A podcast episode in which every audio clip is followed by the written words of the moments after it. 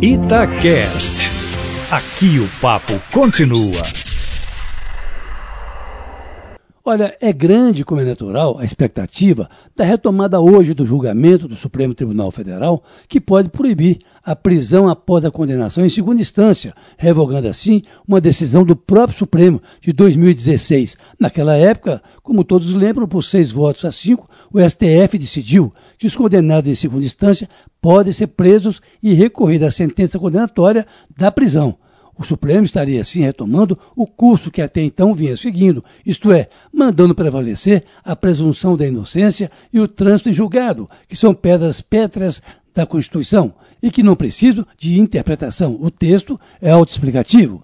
É claro, o que houve em 2016 foi uma indignação geral em função dos escândalos levantados pela Lava Jato, que acabaram levando o Supremo, nessa votação apertada aí, de 6 a 5, a reinterpretar o texto constitucional. Mas de lá para cá, sobretudo a partir das revelações do Intercept Brasil, as coisas mudaram. Como mudaram também alguns votos do próprio Supremo, o da ministra Rosa Weber, de duas semanas atrás, é o melhor exemplo. Como mudou também o do ministro Gilmar Mendes. Mas a incógnita e decisivo será o voto do presidente do tribunal, o ministro Dias Toffoli. Pelo que se observa, o julgamento, faltando quatro votos ainda, vai chegar no ministro Toffoli empatado, 5 a 5, cabendo a ele o voto de Minerva. E quem pode prever o que passa na cabeça de um juiz? Há uma expectativa aí, viu, Kátia? de que Toffoli poderá jogar a bomba para cima do Superior Tribunal de Justiça, isto é, optar por votar em favor de que agora quem passa a decidir a questão daqui para frente será o STJ, uma maneira de ficar livre do problema e tirar o foco do Supremo Tribunal Federal. Bom, vamos ver como se vai dar isso é, agora, a partir das duas horas, o julgamento, de cujo resultado depende a permanência do ex-presidente Lula na prisão, vai começar às duas em ponto, sob grande tensão, não apenas pelo voto do ministro Toffoli, mas porque o resultado terá efeito vinculante, ou seja, deverá ser acatado por todo o sistema judicial do país, encerrando de vez essa discussão se pode ou não prender alguém antes do trânsito em julgado. Mas um outro tema que agita o mundo político, desde que na terça-feira o presidente Jair Bolsonaro levou ao Senado o plano Menos Brasil, que na verdade pretende introduzir no país uma nova cultura de controle fiscal e dos gastos públicos. O que está pegando é exatamente o que dissemos ontem. O Congresso não quer nem ouvir falar na redução do número de municípios, como proposto, aliás, por Paulo Guedes, menos ainda no ano eleitoral.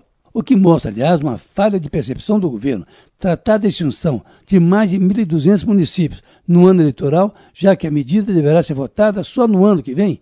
E o pior, já começa a pintar no horizonte do mundo político a primeira ameaça. O governo acena com a possibilidade de liberar as chamadas emendas parlamentares. Isso mesmo, aquela que costuma mudar o voto dos parlamentares. Os três senadores mineiros têm posições divergentes sobre essa possível redução do número de municípios. Casiana acha que deve haver um plebiscito. Antônia Anastasia é contra a extinção dos municípios. E o senador Rodrigo Pacheco também é contra. Bom, mas quem foi meia feito nessa matéria e foi logo dizendo o que pensa foi o governador Romeu Zema. Ele é a favor do fim dos pequenos municípios. Olha, se o Congresso decidir em sentido contrário, Zema pode ficar mal na história. E isso ainda vai rolar por muito tempo, se não matar a questão antes de começar o processo eleitoral, ali pelo mês de abril. Por último, ontem à noite, o Senado incluiu na reforma da Previdência a mesma condição para todos os estados e municípios, mas em votação ainda de primeiro turno. Carlos Lindeberg, para a Rádio Itatiaia.